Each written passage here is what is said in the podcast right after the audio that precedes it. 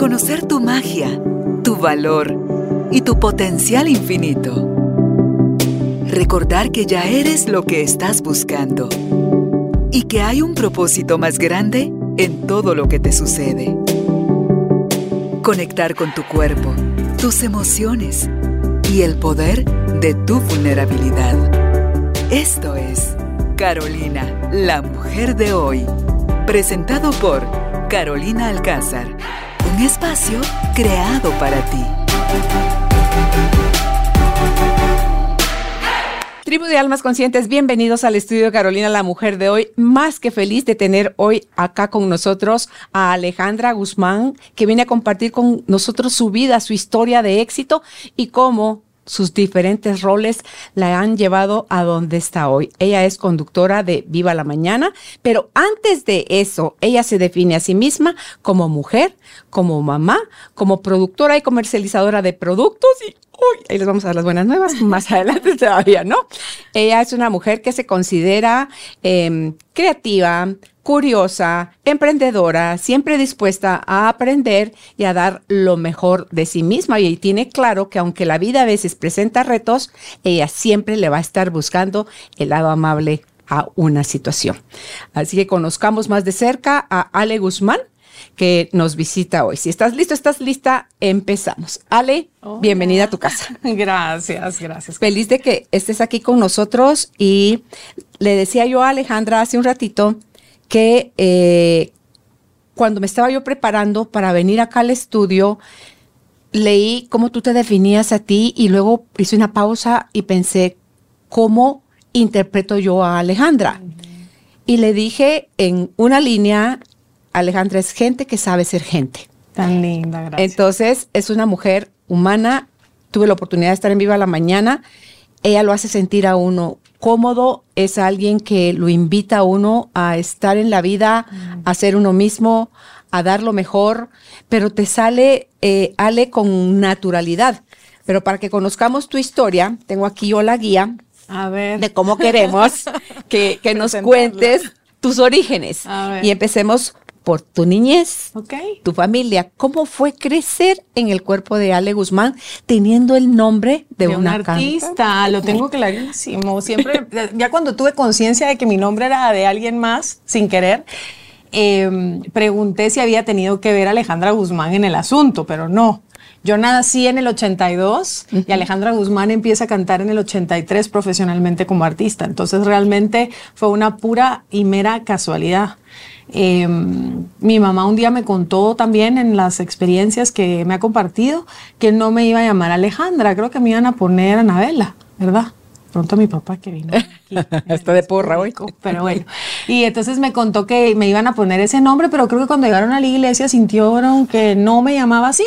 Y entonces me pusieron Alejandra María, no María Alejandra, o sea, aparte también. Nombre de telenovela, Alejandra María. Alejandra María Guzmán Oliveros, así me llamo. ¿De veras? sí, Puro nombre de telenovela. Y, y, pues fue muy bonito. Mi niñez yo siempre la he descrito como una niñez muy sana, muy buena, muy, muy genuina. La verdad que eh, comparado cuando ya vas al colegio que te das cuenta de otras realidades, yo no tenía esos problemas en mi casa, gracias a Dios. Eh, mis papás siempre muy trabajadores, dándome un ejemplo maravilloso. Y no sé, yo siempre era famosa por mi lonchera. Porque ¿Por era la más rica. Llevaba Kirimil panes, Kirimil tortrix, o sea, todo lo que se puede imaginar. Eh, yo tenía en mi, siempre mi lonchera era famosa porque llevaba mucho. Pero porque, rico. porque te gustaba compartir o porque no, comías yo, mucho. No, yo no comía mucho, pero yo creo que mis papás, eh, en el afán de que siempre estuviéramos cubiertos, porque siempre lo estuvimos. O sea, yo siempre mi uniforme nítido, mis zapatos nuevos, bonitos, eh, nunca anduve con zapato roto, ¿verdad? O sea, muy esmerados, no éramos ricos, millonarios ni nada, pero muy esmerados en que nosotros siempre estuviéramos bien. Eh, entonces yo creo que la lonchera era importante, no sé si para mi mamá y mi papá o solo para mi mamá, pero era importante que lleváramos nuestra comida completa porque pasábamos mucho tiempo fuera de la casa, ¿verdad? O sea, aparte vivíamos en San Cristóbal y si usted se recuerda hace, uh, para ir a San Cristóbal era camino de tierra, pues, ¿verdad? O sea, ya era, estábamos muy lejos, lejos. de la ciudad, ahora ya no, pero en esa época sí. Estoy hablando de hace más de 20 años, ¿verdad? Y eh, nos íbamos en el bus, yo me pasaba en el bus una hora y media de ida y una hora y media de vuelta. ¿Dónde en el belga. Entonces, de San Cristóbal Hasta hasta, la zona 1, pero me sirvió. No uso Waze, soy súper ubicada, conozco todas las calles y sé dónde estoy, porque me recorría literal toda la ciudad. ¿Eres hija única? No, pero parezco, ¿verdad? Siempre me preguntan. Este eso era como le dice su papá. Papi, que no afecte eso a mi regalo de Navidad. Siempre me preguntan si soy hija única. No sé, eh, tal vez a lo mejor, eh, como soy muy, tal vez muy empoderada, siempre he sido desde chiquitita, hago lo que se me da la gana. ¿Eras mandona? Eh, he sido mandona y sigo siendo mandona. Me cuesta, pero, pero ahí voy. Ok. Eh, es una buena cualidad si la aplicamos bien, ¿verdad? Porque al final hay decisión, pero también hay que saber ceder. ¿Eras traviesa? Traviesa no tanto, Curiosa. curiosa y chute. O sea, no podía ver una bolsa, una caja cerrada porque yo tenía que saber qué había dentro. O sea, para mí, y sigo siendo muy curiosa. Si tú me dices, Ale, te digo mañana una cosa que pensé. Ah, no. Ay, Ah, no, no, por no, favor. no, o sea, estoy. Carolina, me puedes contar, porfa, y mensajitos idea. y decime una palabra para sí. que yo me quede tranquila porque Sí, soy muy conozco curiosa. ese mundo. Así soy.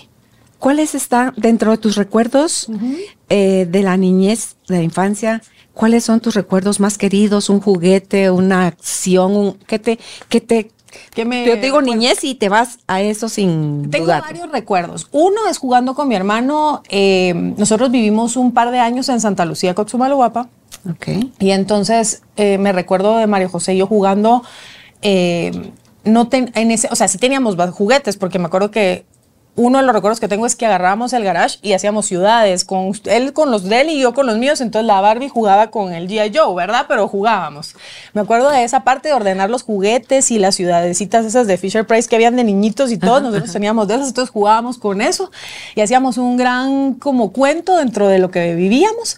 Pero también me recuerdo de nosotros jugando sin juguetes, que era bien importante. O sea, me acuerdo que jugábamos que escalábamos montañas, entonces nos tirábamos en el piso y las sisas de los pisos eran las piedras y entonces escala, o sea, acostados en el piso, pero disque escalando y ahí Ok, íbamos. ok.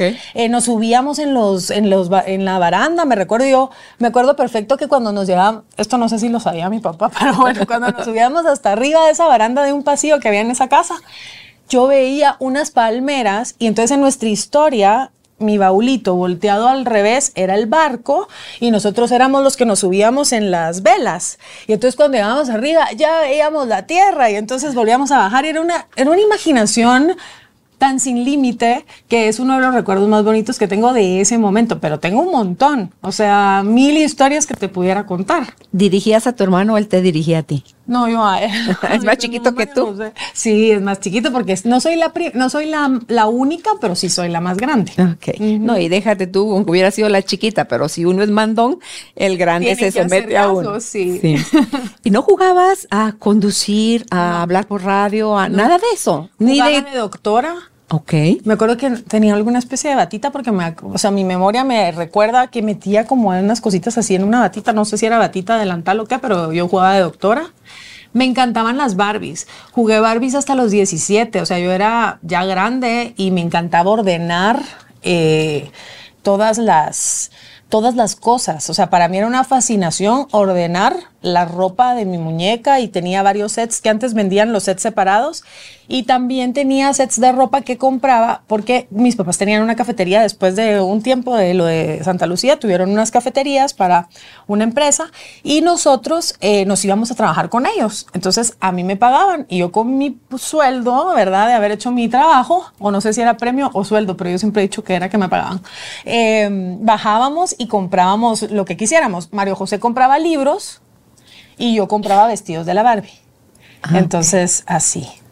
Así es Como recuerdos. Trabajadora, eh, a- emprendedora, porque también hacía amistades, vendía cosas desde chiquita en el colegio. Ok. O sea, toda la vida he sido negociante. ¿Hacías cosas para venderlas No. o vendías tus cosas? Así, ganaba comisión.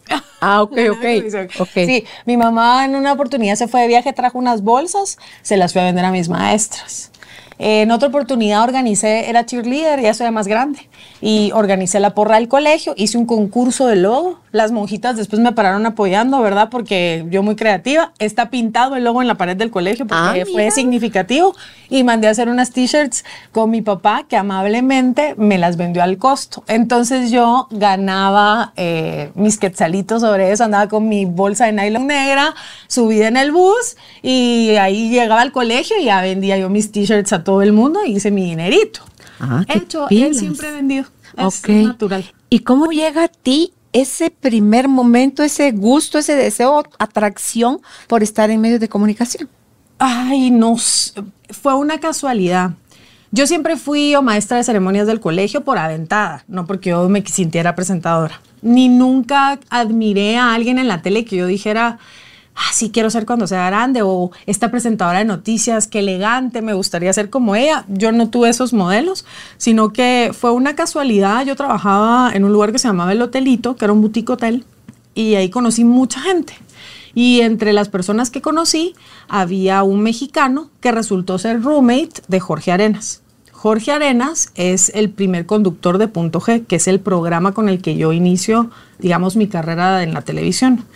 Entonces, había unos mexicanos en el hotel. ¿En qué, ca- en qué televisora empezaste? Empecé en Guatevisión, pero iba a empezar en Azteca, Ok. o lo que hoy es Azteca.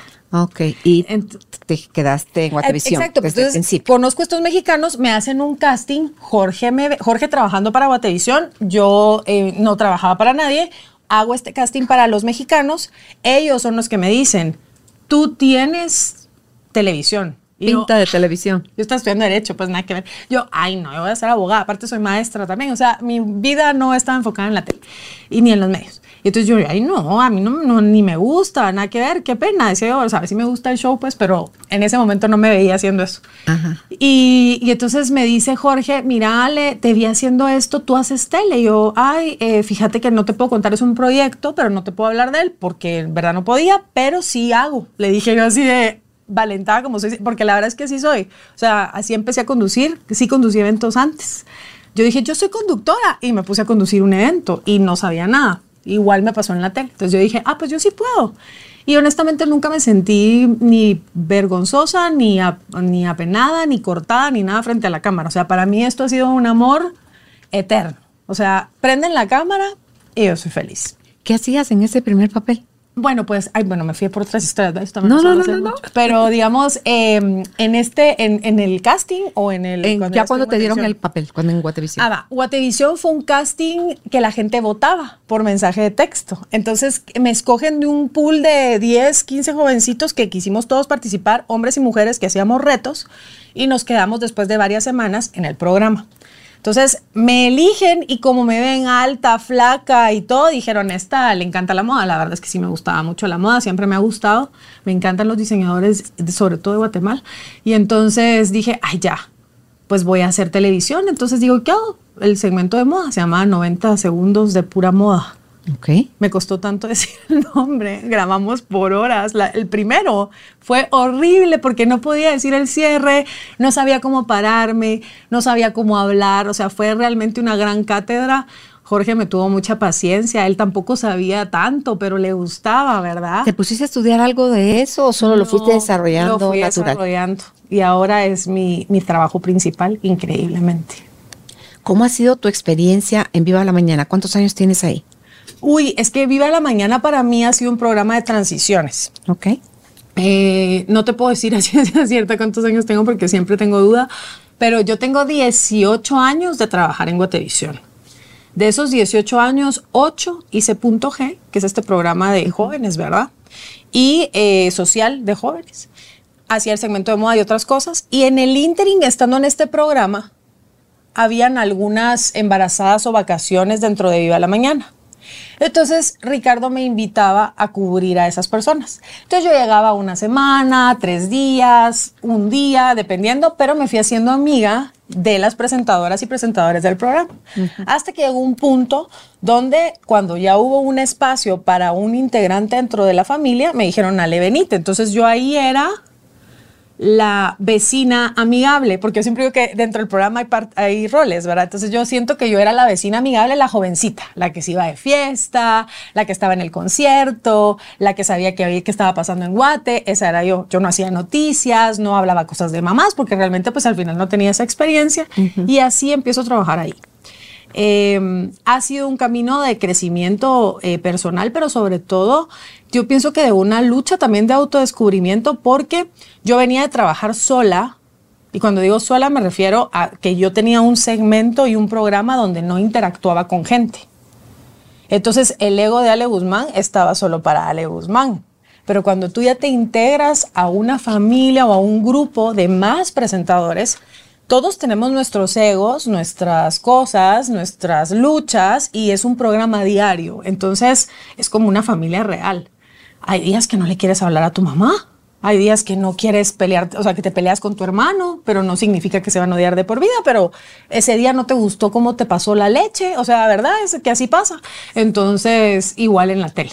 Entonces ha sido un, un camino de mucho aprender, sobre todo a relacionarme con otros, eh, respetando las diferencias, entendiendo y valorando lo que cada quien trae a la mesa. Y creo que ese es mi diferenciador al final de cuentas. Yo sí valoro la, lo que cada quien pone. No, no me siento como. Entonces creo que ese ha sido mi mayor. ¿Tú crees que ese ajustarte a un equipo, salir de lo individual a un equipo, está entre los mayores retos que has enfrentado en el programa? ¿O hay otros? Eh, Creo que sí es uno de los más grandes porque al final tú puedes ser un excelente presentador, pero necesitas cuando estás en, una, en un sillón con varias personas sentado que los otros también lo entiendan y te apoyen. Entonces es difícil a veces ese... ese... Ok. ¿Cómo se manejan esas diferencias, esos roces, Ale, para no hacer enemistades y ni perder tú tu trabajo, ni hacer que el otro pierda también el suyo? Para como hacerle, bajarle unas rayitas al ego y, decir cómo seguimos haciendo equipo sin que las cosas personales eh, nos, nos afecten. ¿Cómo se maneja el alter ego ahí de tanta estrella reunida en un escenario. En un solo lugar. Eh, creo que es un, es un gran reto, no solamente para los conductores, me imagino que para el productor, pobrecito, porque todos llegan y se quejan con él, ¿verdad? ¿Tu productor es Ricardo? En este, sí, bueno, Ricardo es el productor general del canal y productor de Viva la Mañana y tenemos un productor ejecutivo que pues ha ido variando con los años diferentes ah, personas. Pero eh, me imagino que para el que tiene ese puesto también es complicado porque nos tiene que condensar a todos y cada uno es una estrella distinta, ¿verdad? Entonces al final... Eh, pues ahorita estamos como hablando tal vez a lo mejor de, lo que puede ser más complicado, pero también tiene su lado maravilloso. O sea, cuando estamos perfectamente alineados y todos estamos trabajando para lo mismo, o sea, de verdad que somos invencibles. O sea, al final creo que cada uno aporta a la mesa eh, cosas distintas que tienen un valor incalculable, la experiencia de cada uno y creo que en algún momento eh, lo que hemos logrado nosotros también es que en la televisión nos hemos podido presentar tal vez como somos. O sea, algo algunos tal vez jugarán un papel, pero son muy raros. Creo que dentro de Viva la Mañana, eh, incluso en las generaciones anteriores, hemos logrado crear amistad. O sea, yo me pasa algo y normalmente eh, estoy llamando o a María René Varías, que no sé si la ubicas, que ella estuvo en el inicio de Viva la Mañana. Ella no fue, para que veas cómo esta familia eh, trasciende generaciones incluso de conductores. Ella nunca trabajó conmigo, pero nos une el programa. Entonces, eh, ella trabajó al inicio, somos súper amigas hoy en día, entonces a mí si me pasa algo llamo a, María René, eh, necesito un consejo, Anitza también es, es muy cercana a, mí, eh, le hablo muchísimo ahora por Instagram, pero o sea, todo el tiempo mantengo un diálogo y nos estamos ahí pendientes y somos muy amigas. Obviamente Ricardo, ya fuera de lo profesional, es también de mis mejores amigos. Entonces nosotros hemos logrado trazar también lazos familiares tácitos, pero que están eh, entre nosotros. Y creo que eso lo hace bueno y lo hace mágico. A veces es difícil, porque ¿cómo le dices a un ser querido que no te gusta lo que hace? Pero pero es lindo también porque también hay que saber cuando no es importante, cuando no te tiene por qué lastimar, cuando no es personal, sobre todo. Creo que la clave es pensar que lo que sucede en el set no es personal. A veces hay, hay desacuerdos, pero no son personales. Sí, es, es como ponerle tu, tu toque humano a un rol que estás representando. Claro. Pero cuando te bajas del escenario, tú eres Alejandra, la persona humana, a, a la- a la gente que sabe ser gente, digo yo, que deja el protagonismo afuera, puede salir a su casa, relacionarse No, con yo su hijo. soy Nada, nada, nada, a mí me gusta ser protagonista Sí, siempre de mi sí. historia. No, pero Entonces- a mí me pasa mucho, perdón que te interrumpa, No, Camila, dale. pero eh, que yo suelo escuchar el comentario que eh, están los personajes de la tele, están incluso personajes radiales, que también hay bastantes, y hay personajes incluso teatrales, ¿no? O sea, los actores que tenemos acá, ¿verdad? Que de repente eh, siempre encasillan en ciertos roles, entonces cuando tú ya los ves en la calle o en el súper, pensás, ay, este siempre sale de malvado, algo de malo tendrá, ¿verdad? O sea, uno como que se hace esas ideas. Pero a mí generalmente me comentan que sienten que lo que ven en la pantalla es lo que hay del otro lado. Y la verdad es que sí, pero no siempre hice eso. ¿No? No. ¿Cómo lo cambiaste? Creo que es la edad. A quien te oyera. Pero no porque sea grande, no, sino que porque, y, y te- no, me, no me siento tan grande, pues me siento ya una mujer madura, es en realidad como me definiría, pero, y tampoco siento que la edad sea, eh, a veces podemos tener, no sé, 50 y ser súper inmaduros, ¿verdad? O sea, no, no necesariamente sí, no es la edad. sabiduría, pero sí el paso del tiempo te hace madurar y entender eh, esa parte fundamental donde uh, es cansado ser un personaje. Totalmente. Es, es aburrido estar toda la vida diciendo que estás bien, que todo te sale de maravilla, que tu vida es una sonrisa, Que no sufres, que no tienes problemas, que siempre te alcanza el dinero. O sea, no es Mentira. cierto, ¿verdad? lo, la única diferencia, yo siempre lo definí así, la única diferencia entre un trabajo normal y el mío es que el mío tú lo ves. Pero yo hago exactamente En una lo mismo pantalla. que tú. O sea, barro, trapeo, cuido niños, eh, ¿verdad? O sea, al final a todos nos tocan esos, esos papeles. ¿Cuál es el mejor o más grande regalo que te ha dejado ser parte de Viva la Mañana?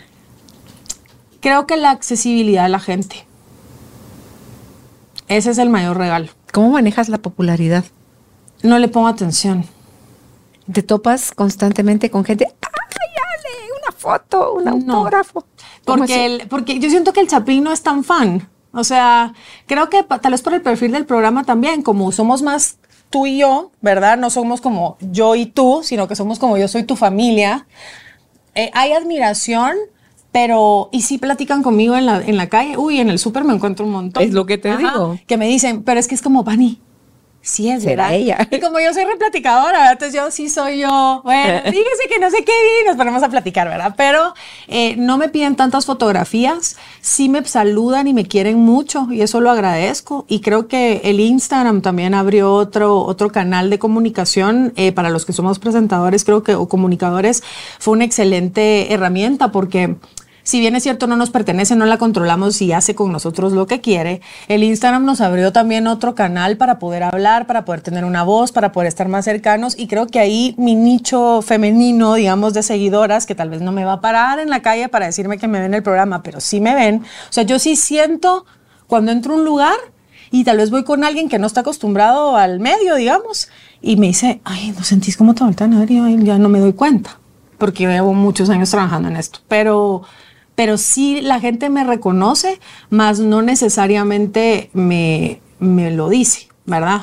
Eh, igual no lo necesito, pero si me saludan, qué felicidad me da. O sea, sí me gusta platicar, pero no hago mi trabajo por el reconocimiento del público. O sea, hace mucho tiempo que dejé de hacerlo para que me dijeran que estaba bien hecho.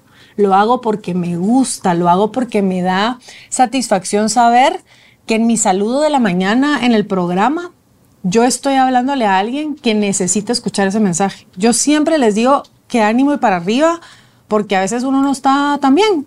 Y creo que cuando uno oye a alguien del otro lado y luego te vas a las redes y de repente ves mis mensajes o mis fotos o platicas conmigo, me mandas un mensajito y podemos tener una comunicación más cercana, a lo mejor y te puedo dar un buen consejo de algo que me pase y que te puede ayudar. Entonces creo que a mí lo que me ha dejado la televisión es la cercanía con las personas, pero en esa accesibilidad donde hay credibilidad por el trabajo que he realizado. Esa cercanía y accesibilidad favorecen el que tú eres una persona a la que le gusta servir, Y que- prestar ayuda a otros. Sí, y que me gustan las personas, definitivamente. Ok. Em, tienes dos frases personales. Una es, tú eres responsable de ti y la otra es, el no ya lo tienes. Así es. Cuéntanos por qué hiciste tuyas esas frases que representan para ti. Y lo, y lo pensé tan, me costó porque cuando, cuando me mandaron la pregunta dije, ¿qué frase puedo poner? Porque vivo publicando frases, vivo hablando de, y, y a veces me risa porque creen que a veces pongo frases de cosas que me están pasando a mí, pero son frases que pienso que pueden ser útiles para quienes lean, no necesariamente eh, van a una realidad que esté viviendo. Pero esas eh, dos palabras, perdón, esas dos frases para mí fueron importantes porque creo que me definen en la última parte. Primero, el no ya lo tienes es como decirme, Ale, todo lo que se te ocurra lo puedes lograr. Ya tenés el que no podés, pero que sí podés. Demostrémoslo, pues, ¿verdad? O sea, a mí misma, porque ya no es como que lo hago por alguien más, pero digamos, es como el, el no ya lo tienes, es decirme, ya tenés el no. Y si buscas el sí. Y así empecé la tipster, por ejemplo, que fue esta otra etapa de mi vida interesante, donde me pude quedar en mi casa cuidando a mi hijo y trabajar a la vez. En la tip. En la tipster. Eran, son, bueno, para mí siguen siendo, tal vez las revivo, pero siguen siendo, son cápsulas comerciales eh, que me inventé hace un par de años, justo un poquito antes de que naciera Alejo, porque yo venía de punto G, había estado en viva la mañana, me había salido y quería trabajar eh, en mi casa o quería hacer algo dif diferente. En esa época no había home office, entonces me costaba un montón que entendieran eso. Luego ya estaba embarazada, venía Alejo, que no se llamaba Alejo, pero venía Alejo, y, mm, y yo quería poder ser mamá en mi casa, pero tenía que trabajar. Entonces, eh, con una agencia de publicidad, porque no me voy a dar todo el crédito del nombre, porque no, pero sí lo trabajamos en conjunto. Y yo les decía, quisiera desvincular a Alejandra Guzmán del personaje mexicano, porque al final, cuando Alejandra Guzmán hacía algo escandaloso, me repercutía a mí un poquito, porque a veces creían que amaba por molestar o cosas así, ¿verdad? Entonces era difícil. Y tampoco quería ser Alejandra Guzmán de punto G porque era una chava eh, pues un poquito más, no sé, activa social, digamos, ¿verdad? O sea, estaba en todo. Me conozco todos los restaurantes, todos los bares, todos los artistas, todos los diseñadores. O sea, conozco a la mayoría de negocios desde que empezaron, por ejemplo. Sé cómo son sus historias. Entonces, como me gustaba todo eso, siempre me preguntaban, Ale, ¿dónde podemos comprar esto? ¿Dónde podemos hacer esto? ¿Dónde, dónde, dónde me recomendás para ir a cenar? Ah, Entonces yo decía, estoy tips. dando tips. Entonces okay. les digo, ¿cómo podemos hacer? Entonces yo no me quiero quitar el nombre, pero no quiero ser solo Alejandra Guzmán. Entonces nos inventamos la tipster. Y la tipster soy yo. Entonces, la que da consejos. Ajá, te doy tips. Entonces yo te doy tips. Entonces ahora, ¿cómo hago? Pues hay que venderlo. Por eso te digo que yo comercializar soy famosa. Entonces el no ya lo tengo él no le interesa a mi marca salir en tu producto, pero te lo voy a ir a ofrecer. A lo mejor y sí. Y entonces yo, 10 años después de estar en la televisión, yo tengo la capacidad de ir a tocar una puerta desde cero sin conocer a nadie y venderlo. Claro, ¿verdad? no entonces, le tienes miedo al no. No, entonces ese, ese ya tienes el no, para mí es un... Es parte de tu vida. Ya tenés eso pero lo podés volver un sí. Por eso para mí es importante. Y ese se aplica a todo. Todos los nos que tenemos en nuestra vida los podemos volver en un sí. Y por eso el encárgate de ti es muy importante. Ok. Porque hay que hacerlo. ¿Y la otra de tú eres responsable de ti? Eh, creo que cuando uno empieza el autodescubrimiento, incluso con una psicóloga o con Dios, depende de quién te acompañe. ¿Has ido a terapia? Sí, muchísimas veces. Ok. O sea, si no van a terapia, vayan. Sí, por favor. Es importante, ¿Ah? es necesario, es, es, parte del proceso de la vida y, y, uno lo necesita. No, no necesariamente un psicólogo, por ejemplo, es un psiquiatra, que creo que a veces también con, eh, como que confunden. Tampoco es malo ir al psiquiatra. A veces tenemos desbalances químicos en nuestro cuerpo y necesitamos que un médico que entiende cómo pensamos nos nivele eh, lo demás, ¿verdad? Lo que químicamente sucede en nuestro cuerpo. Pero eh, sí he ido al psicólogo muchas veces y a la iglesia muchas veces. O sea, Diosito está presente en mi vida siempre y mi psicóloga también. sí, es que todos los, todos los días son una oportunidad para que salgan eventos claro. que te pueden hacer perder el equilibrio o el norte y qué bien tener este tipo de personas que lo vuelven a anclar a uno, a aterrizar. Sí. Ok, ¿admiras a alguien en especial? No. ¿No? Qué duro que lo diga, ¿verdad? Pero lo he estado pensando últimamente. No admiro a nadie. ¿No? No tengo a nadie que admire. sí puedo reconocer, o sea, no sé, qué, no sé en qué tono me lo estás preguntando, ¿verdad? Pero tal vez como alguien famoso. Alguien, No, una digamos, amiga por tal y cual admiro- cosa, a tu papá, tu mamá. Tengo la capacidad de admirarme de las personas que conozco. O sea, por ejemplo, yo a ti te admiro mucho. Admiro Gracias. también a mis papás. Admiro a mis compañeros de trabajo y me admiro a diario de la gente que conozco. O sea, sí tengo ese factor sorpresa y sí reconozco en otra persona cosas que me hacen decir, ay, se la debería de copiar porque qué buena cualidad tiene. O, wow, ¿cómo logró esto con este trabajo, con este esfuerzo? Yo sí lo puedo reconocer, pero yo no tengo esa... Yo a veces, soy- a veces nos lo han preguntado en el programa y yo me lo he estado cuestionando últimamente que porque yo no admiro a nadie, ¿verdad? Porque yo decía, pero Alejandra, a ver, pero o sea, no, ¿por, por qué no hay una persona que diga, yo no tengo nunca un póster de alguien en mi pared? No tenés un grupo musical, no tenés un Nada. escritor. Yo soy ama- ama- me, me adapto. O Ajá, sea, ajá, ajá. no, no. Sí, por supuesto, me gustan cosas y, y como te digo, yo me admiro, pero yo creo que mi capacidad es muy particular de admirarme de todos todo el tiempo. Entonces no tengo uno solo porque pienso que todos nos equivocamos y que todos somos imperfectos. Entonces para mí ponerle esa expectativa tan alta a alguien significa que me puede defraudar. Y no quiero que nadie me defraude. Creo que la única persona que me puede defraudar soy yo misma. Por eso es que te, por eso te pongo el encárgate de ti. Porque creo que si yo misma me preocupo y me procuro y me cuido, todo lo demás está bien, pero tengo que empezar conmigo. Y de aquí sale todo. Entonces, si yo estoy bien, estoy feliz, estoy contenta, te veo hermosa, los veo divinos, Claro, claro, no pasa claro. nada. Me despidieron, muchas gracias, me quedé sin plata, no importa. O sea. ¿verdad? Porque si tú estás bien, todo va bien. Claro. Pero, y lo puedes ver con otros ojos. Entonces, yo siempre admiro las cualidades, pero no tengo un solo rol que. Te veo siendo una persona feliz con lo que sea que esté sucediendo. Sí. Entonces dice Abraham Maslow, no existen personas malas, existen personas infelices.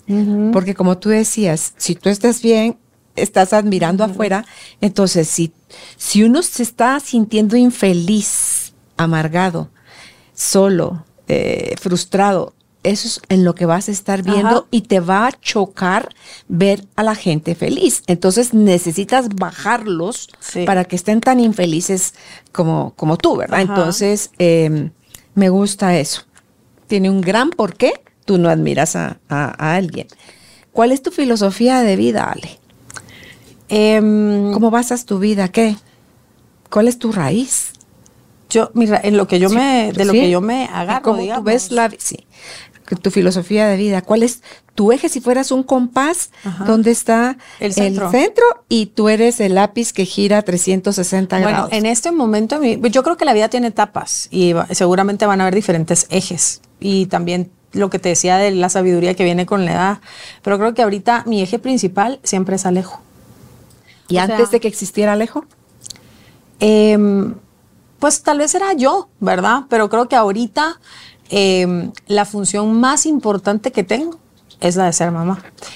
Eso no quiere decir que deje a un lado lo que a mí me gusta hacer o lo que yo quiera disfrutar, ¿verdad? Porque nada que ver. O sea, si alguien se consiente a sí misma, soy yo. Pero em, creo que ahorita mucho de mis decisiones, de la forma en la que enfoco mi trabajo, cómo distribuyo mi tiempo, en qué invierto mis energías y cómo soy productiva, tiene que ver con el desarrollo de mi hijo. Para mí es fundamental que al menos, no sé si lo lograré hasta los 18, pero al menos hasta los 15, ese niño esté contenido y tenga todo lo que necesita. Y eso necesita que toda mi atención esté enfocada en él. Yo lo pedí, Carolina. Alejo no, no es, no, a mí no me pasó como otras mujeres. No son que, accidentes. Ay, ups, o casadas, porque casadas también, ¿verdad? Eh, ah, ya me casé y ahora tengo bebé. No, yo pedí a mi hijo, yo se lo pedí a Diosito, yo sabía el día que iba a quedar embarazada. O sea, el día que Alejo fue concebido, yo hice una oración y le dije, Señor, si tú me permites este milagro, lo voy a cuidar. Y eso es lo que he hecho todos los días. Cuidarlo con todo. Si tú buscas que todo lo que tú haces lo haga a él sentirse amado, visto y protegido, ¿cómo afecta tu relación con él que tu día empiece a las 4 de la mañana para hacer, porque el programa en la televisión empieza a las 6. A las siete y media empieza el aire, pero yo tengo que estar en el canal a las 7 menos 20. Nunca llego a esa hora, perdón, llego un poquito tarde, pero sacrifico ese horario porque mi hijo es lo más importante. ¿Lo dejas ya levantado? Sí, es que te voy a contar una cosa, Alejo, no sé si se recuerda, pero eh, parte de la razón por la que yo quería trabajar en mi casa es que para mí las mañanas son lo más importante el buenos días, el cómo te despiertan para ir al colegio y cómo inicias tu día. Entonces yo siempre quería despertarlo dándole besitos, diciéndole que es un campeón, que tiene todo para ganar y que coma en paz.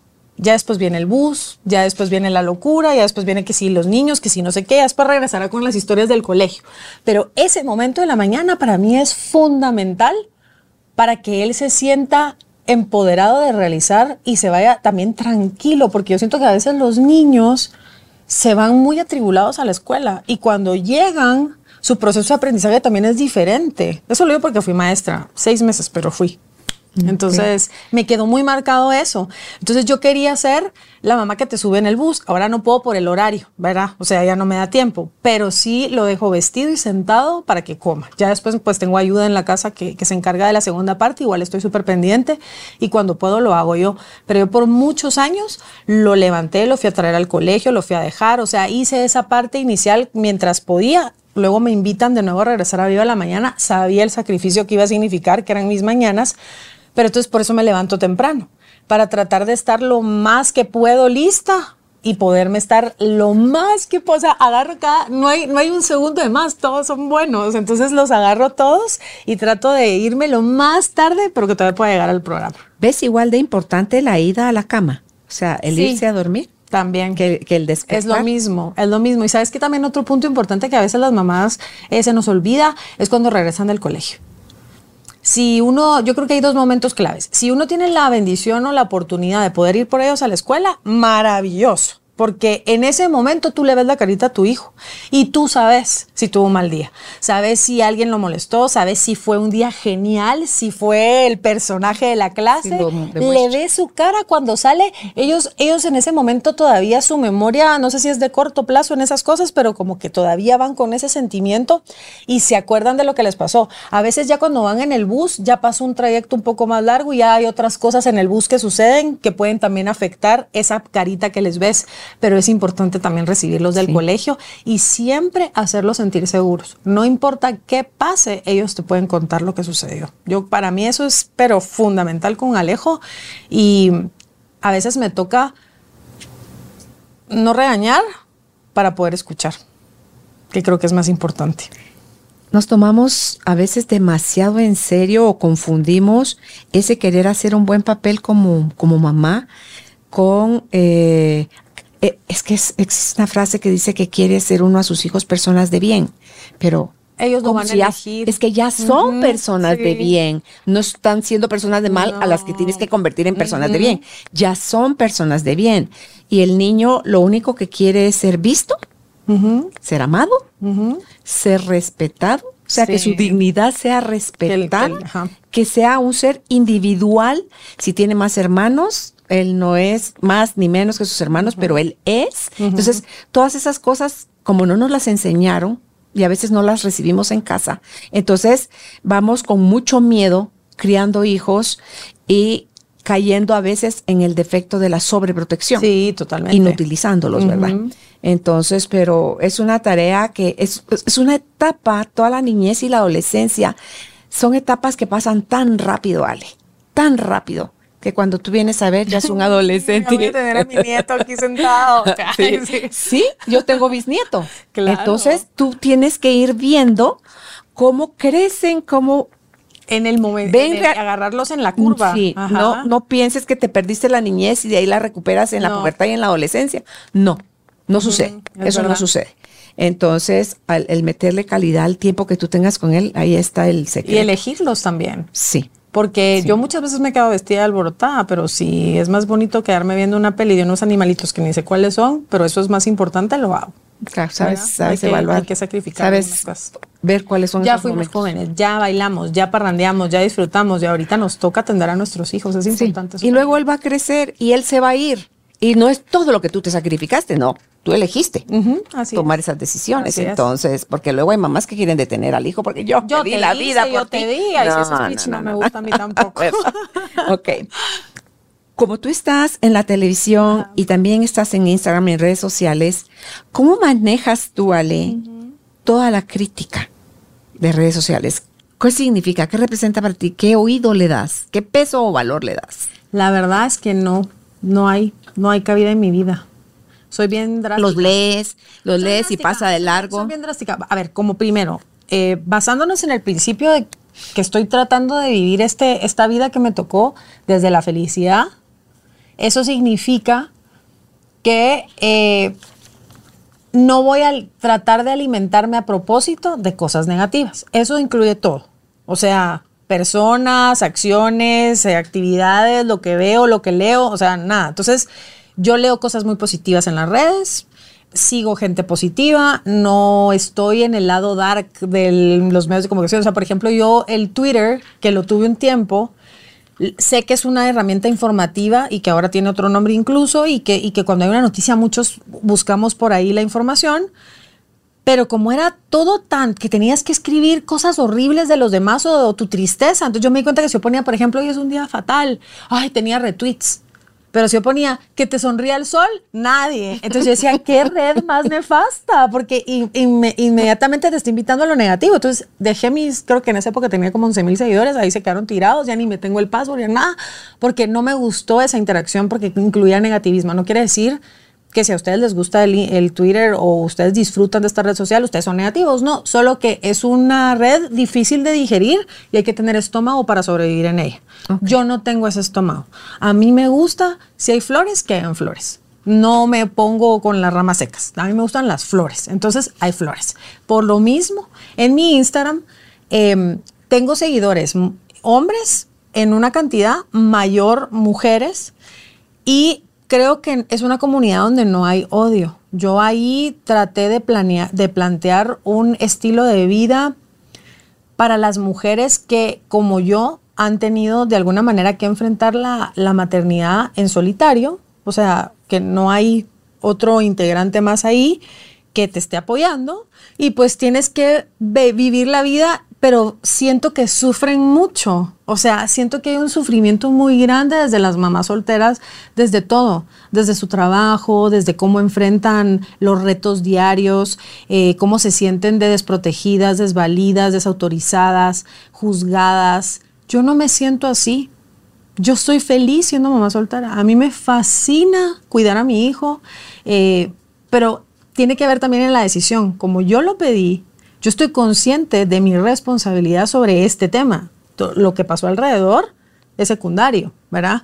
Eh, y por eso creo que lo vivo con tanta pasión y tanta intensidad. Entonces, a mí me gusta, de alguna manera, que vean que puedo ser una profesional con un montón de trabajo, que me lleva la que me trajo, que hago panqueques y que me quedan deliciosos, y que atiendo a mi hijo y que voy a la obra del colegio, y que en el trabajo me paro y con todo el respeto que se merece la institución a la cual trabajo, les digo, pero mi vida también es importante y voy a ir al show de mi hijo, con permiso, ¿verdad? O sea, porque es lo que es, nadie me va a devolver el aplauso.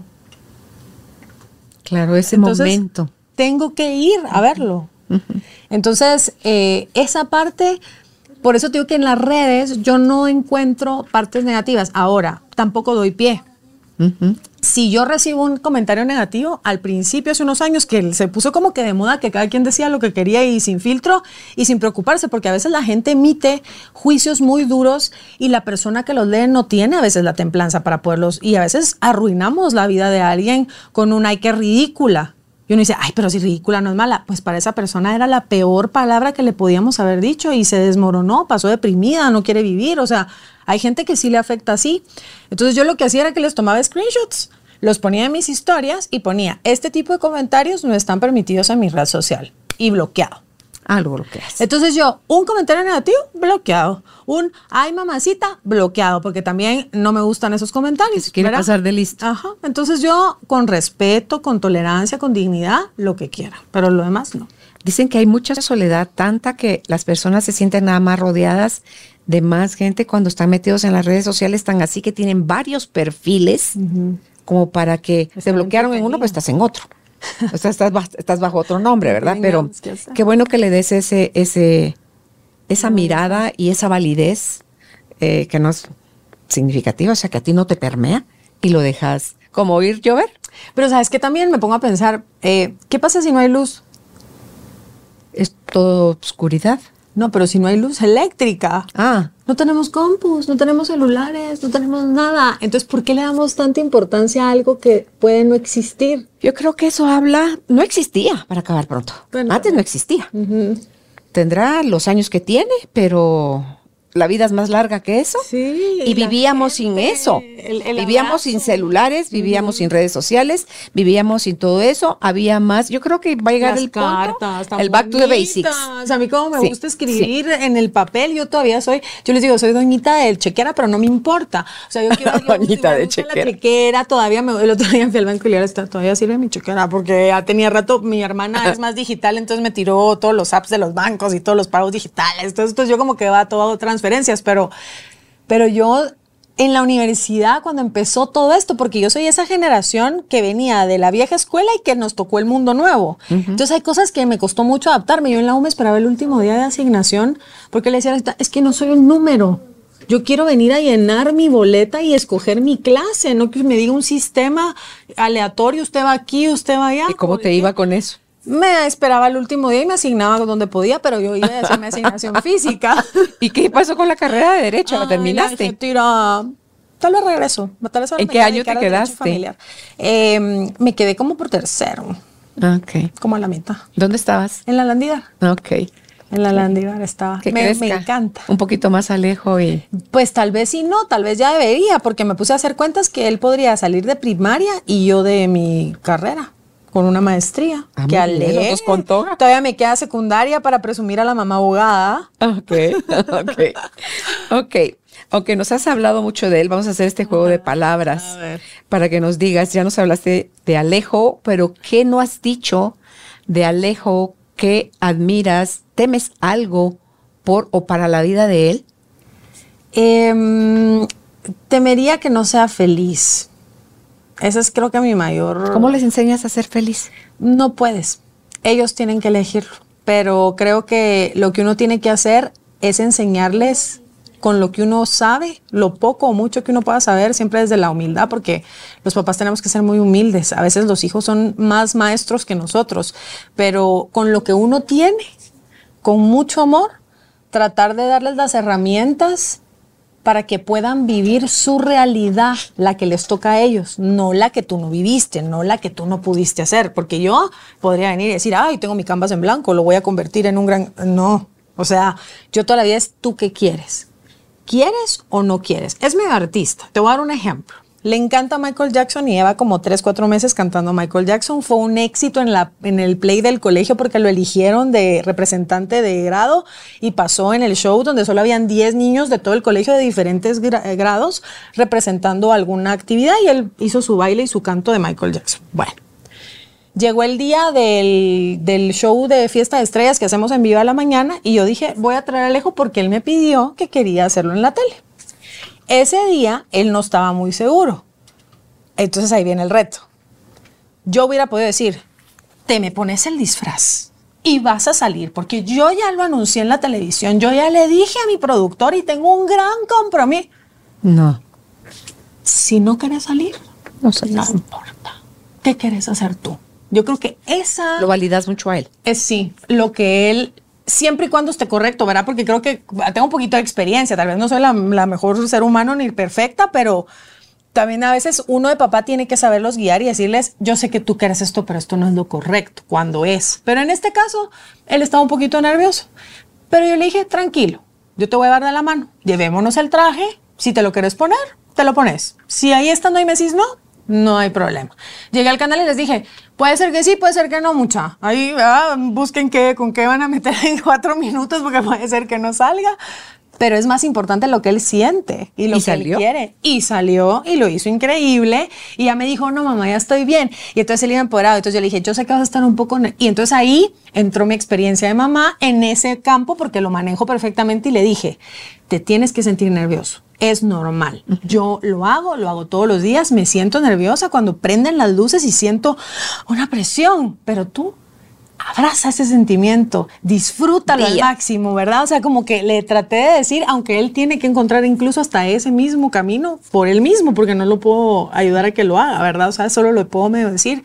Y creo que eso es lo importante eh, para mí de, de ser la mamá de, de Alejo y tener ese gran gusto, es que él es un niño eh, muy independiente, emocionalmente muy, muy, muy tiene otro nivel. O sea, Maduro. él, él es muy maduro, es muy inteligente, es eh, un gran compañero de vida. ¿Con qué que sueña Alejo?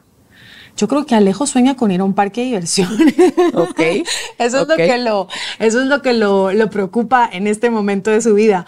Pero es un niño muy a veces habla cosas que uno dice de verdad qué lindo. Yo no sabía que se sentía así, pero sí lo había escuchado. Por ejemplo, a veces eh, ya decidí un día que iba a ser abogado. Él no sabía que había elegido Estudiar. esa carrera, pero él un día dijo que iba a ser abogado porque con una calculadora hizo números y por alguna razón le pareció que era una carrera muy eh, bien remunerada.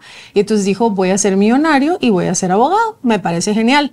Pero él no va a ser abogado y millonario para hacer cosas para él. Él dijo, y se puso a buscar unas casas en Google y vio que costaban, no sé, 30 millones, una cosa así. Entonces dijo, perfecto, tengo que trabajar un montón, eh, me voy a comprar mi casa de 30 millones, pero antes, mamá, te voy a comprar una casa de 15 millones. Gracias, ¿va? Llamó al abuelo y le dijo que también le va a comprar una casa de 15 millones. O sea, es un niño generoso que piensa en los demás, es muy educado, es un caballero nato. O sea, me abre la puerta, me ayuda. Cuando vamos caminando, me agarra, ya sabes, como cuando uno agarra a sus papás, pero él me agarra a mí, ¿verdad? Yo digo, es chiquitito, pero él ya entiende esas cosas. Entonces, creo que lo que más quisiera es que él sea feliz con lo que, con lo que elija y con lo que tiene. Esa sería la clave. que he aprendido yo que los niños que crecen como caballeros es porque, es porque están siendo creados por una reina. Ay, qué linda. Sí, Muchas entonces eso es lo que le está pasando a Alejo contigo. La maternidad, ¿qué representa para ti? Ay, para mí ha sido, no sé, es un regalo maravilloso. Creo que yo podría no hacer nada ni la tele, pero mamá siempre sí volvería a hacer. O sea, y volvería a elegir lo mismo. ¿Tendrías otro hijo? Sí, sí podría tener otro hijo. ¿Estás abierta a una relación formal, Sí. una boda, todo esto? Es que como no me casé, yo todavía me Por eso, casar. sí, si te quieres casar, Sí, si por quieres- supuesto. Ok. ¿Qué es para ti el amor? El amor, eh, ay, el amor es complicado. Así dice una canción. El amor es una canción. No, eh, el amor tiene, bueno, el amor es, para mí es como, ay, no sé, es, es la semillita que mueve todo. Porque cuando tienes desamor, pasas cosas. Cuando estás muy enamorado o tienes mucho amor, pasas otras. Cuando tienes un exceso de amor, también hay otras cosas. Entonces, creo que eh, el amor es muchas veces la semilla de, muchas, de muchos problemas o de muchas bendiciones o de muchas alegrías. Entonces, yo creo que para mí eh, vivir el amor es dejar que lo que siento adentro de mí salga con naturalidad. O sea, yo, por ejemplo, si te veo y te quiero dar un abrazo, yo te lo doy. Si, si siento que tú necesitas un panito con frijoles, porque me encanta regalar comida, no sé por qué, pero siempre regalo. Eh, ¿Es el lenguaje de ser de tu mamá? Busco, busco, busco, por ejemplo, no sé, la, a veces tengo muchas cosas en la casa porque, eh, no porque las haya comprado, sino que porque a veces me mandan a regalar algunos productos y no los uso todos. Y digo, ¿yo para qué lo quiero ahí guardado? Hay gente que lo puede usar y armamos bolsitas con Alejo, o sea, como que trato de que nuestros actos estén siempre tal vez rodeados de amor. No soy perfecta, soy un poco histérica, pero digamos, me encantan las reuniones familiares. O sea, el fiambre, yo cociné el fiambre este año, invité a mi familia. Tal vez no soy la mejor host, me pongo un poco nerviosa y tengo que hacer mis fotos para redes, pero eh, hay amor en, esos, en eso. Hay amor en cortar la verdura. Hay amor en levantarme temprano y estar lista para irme a trabajar. Hay amor en incluso siento que cuando tratas a alguien que ni conoces, por ejemplo, a alguien que está en un banco, el señor que está parado en la cosita de los parqueos, ¿qué nos cuesta decirle buenos días, señor, cómo está? Y agarras tu ticket, ¿verdad? O sea, eso también es amor. Entonces, para mí el amor lo es todo. Esa Claro. sería la definición. Sería el respeto, el amor, Sí, el, respeto, la tolerancia, la paciencia, son todas acciones del amor. Todas son las acciones, sí. Guatemala. Em, ay, qué difícil con esta situación en la que estamos, ¿verdad? Pero... eh, ay, sí. Velo en general, Guatemala. Para Guatemala. no entrar a las políticas. No, no, no. pero para hablar un poquito de- del país, a mí me fascina Guatemala. O sea, me siento tan orgullosa de lo que somos. Me fascina no la historia, sino la gente, ¿verdad? O sea, al final la historia del país es un poco complicada. Eh, somos, pues, bastante nuevos en el mundo, digámoslo así como país y se entiende el proceso, pero, pero la gente guatemalteca es tan bonita aquí afuera, ¿verdad? O sea, somos innovadores. Le hacemos ganas a lo que hay que hacerle ganas. Somos resilientes porque de alguna u otra manera eh, sufrimos en silencio nuestras cosas y las vamos sacando, ¿verdad? O sea, como que vamos luchando. eh, somos obstinados en el buen sentido de la palabra porque cuando queremos hacer algo, hasta que lo logramos, dejamos. Entonces, es una excelente cualidad y somos muy, muy de familia, de los nuestros. Y si no tenemos familia, y si no tenemos hijos, y si no tenemos hermanos, y si no tenemos, podemos ser capaces de crear familias eh, con lazos tal vez no de sangre, pero sí de mucho corazón. Viva la mañana. Viva la mañana es eh, mi eterno maestro, porque lo es, todos los días aprendo algo. Cada día que llego aprendo algo, ya sea de mis compañeros, de alguien que entrevisté, o, y me mantiene como muy actual, ¿verdad? O sea, es como el- lo que me hace salirme de acá y ver el entorno muchas veces, porque a veces también estoy muy metida en mis cosas, ¿verdad? Y, y hay un montón de cosas pasando. Entonces creo que, que me, me abre el espectro. Viva la mañana. Ricardo García Santander. Ay, voy a. Ay, no. Compadre. Ay, no. Bueno, Ricardo es... Es, ¿Es padrino de tu es- hijo? Es el padrino Ah, de. Alejo. Eh, y es un gran amigo que, que la vida me ha, me ha otorgado. Yo antes no lo veía como mi amigo porque era mi jefe, ¿verdad? Hasta que un día dije, va a ser mi amigo. Y me dice su amiga. Y la verdad es que quité esos, como a veces nosotros nos hacemos muchas paredes imaginarias, ¿verdad? Sí. Entonces quité esa pared y, y descubrí a un, a un amigo leal y, y- y muy... Es divertido, Ricardo, la verdad. Es cariñoso, se preocupa, me deja hacer... A veces creo que le saco un poco de onda, así como que se viene Alejandro otra vez con una historia, pero cuando he estado tirada en el piso, me, me pone la mano. O sea, eso yo lo voy a valorar siempre. O sea, nunca... han habido un par de veces que sí le digo, hoy sí, help, no sé qué hacer. Y ahí está. Así que lo quiero mucho. Qué bueno. Familia. Familia, el eje igual que el amor de todo. Para mí la familia es muy importante. Y la familia no tiene que ser perfecta. O sea, la familia no es la historia del libro de cuentos de mamá, papá, hijos, perro, casita. La familia es esos integrantes que son ejes importantes para tu corazón. Entonces, mi familia es súper, súper importante. Los necesito a todos, los quiero a todos y, y tienen que estar ahí. No sé cómo, pero ahí. Han estado ahí. sí. Por eso es que es esa, esa sensación de que para siempre, ¿verdad? Sí. De que estén ahí siempre. Redes sociales. Para mí son una ventana, pero también un instrumento de trabajo. Eso es lo que, eso es lo que, y es un medio para conectarme con otras mujeres. Para mí es súper importante. Competencia. Em, ay, esa palabra a veces me cuesta, pero me cuesta porque yo no siento tener competencia, pero a veces pienso que me tratan como que si fuera competencia y duele un poquito.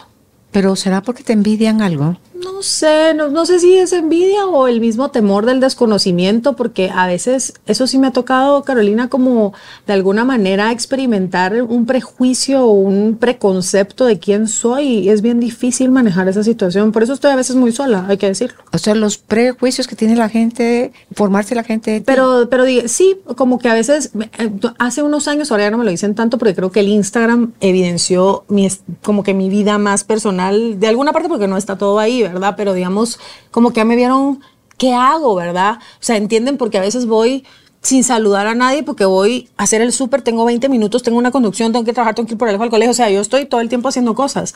Eh, pero muchas veces la gente decía, es que como siempre está arreglada, ¿verdad? Eh, es una creída. O, eh, ah, la mirada toda la vida pensé, o me dijeron que, que tuviera cuidado porque eras muy exigente en el trabajo. Pues sí, pues hay que ser exigente en el trabajo. Pero eso no quiere decir que sea mala persona.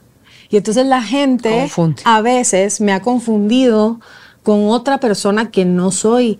Y em, de alguna manera eso sí me ha como que limitado en algunas cosas.